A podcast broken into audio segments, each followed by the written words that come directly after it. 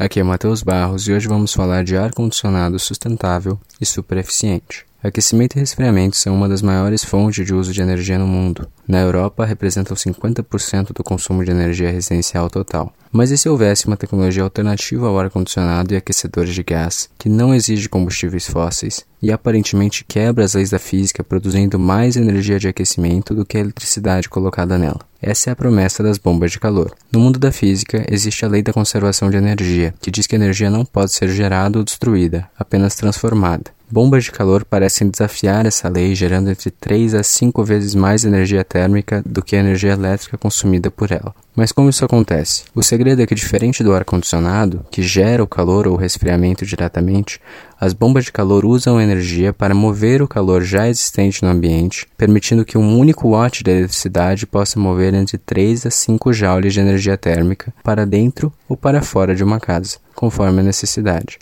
Semelhante a um ar-condicionado, a bomba de calor possui uma unidade interna e uma unidade externa, que são conectadas por tubos contendo um líquido refrigerante com um baixo ponto de ebulição, de apenas 26 graus Celsius. No modo aquecimento, o líquido refrigerante se aquece ao passar pela unidade externa e começa a se transformar em vapor. Um compressor é usado para aumentar a pressão e, por consequência, a temperatura do vapor. Ao chegar na unidade interna, esse vapor esquenta a sala, perdendo calor para a mesma, e se transformando novamente em um líquido, que será empurrado de volta para a unidade externa para repetir o ciclo. No modo refrigeração, esse ciclo se inverte. O calor é extraído do interior da casa e levado para fora. As bombas de calor atingem coeficientes de performance altíssimos, de 300 a 500%.